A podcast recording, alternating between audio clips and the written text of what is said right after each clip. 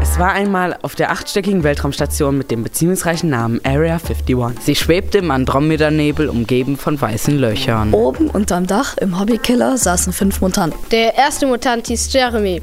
Er hatte einen Styroporkopf. Und er trug eine Hose, die immer auf halb zwölf lag.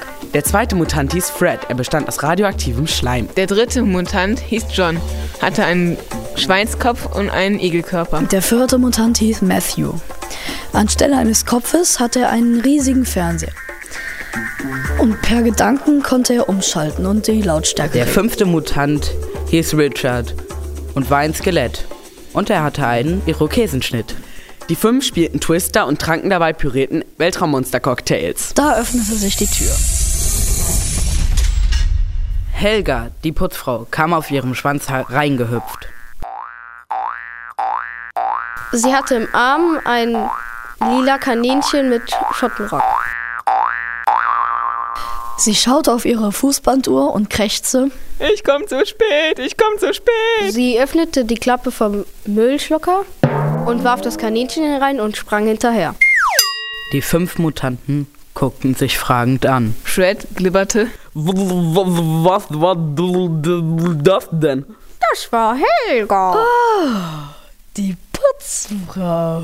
Richard sagte, Lass mal hinterher. Okidoki. Ey, yo, Mann. Okay. Also nahmen die fünf Mutanten ihre Cocktails und sprangen hinterher. Vielen Und vielen, vielen. Und vielen, und vielen. Viele. bis sie schließlich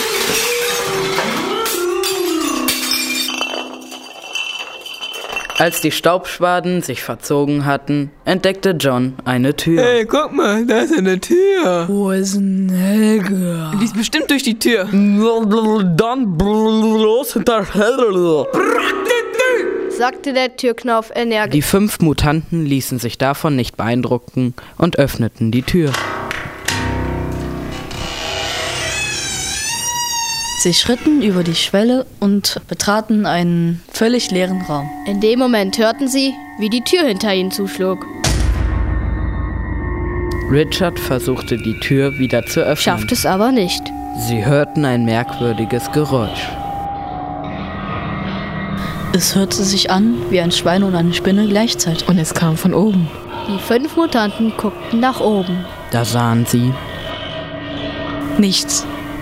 Aber hinter dem Nichts, Sahen sie Helga. Sie ritt auf einer Spinne. die Spinne hatte einen Schweinskopf.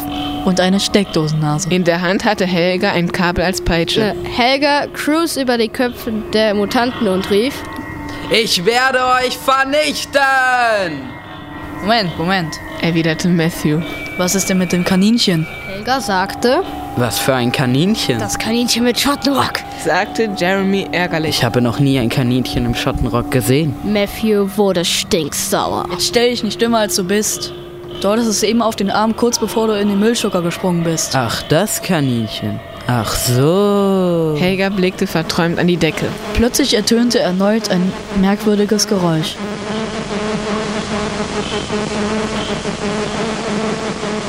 Und 37,294 Aliens beamten sich in den Raum.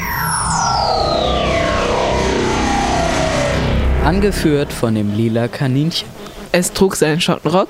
Und hatte einen Dödelsack auf den Rücken. Plötzlich stürzten sich die Mutanten auf die Aliens.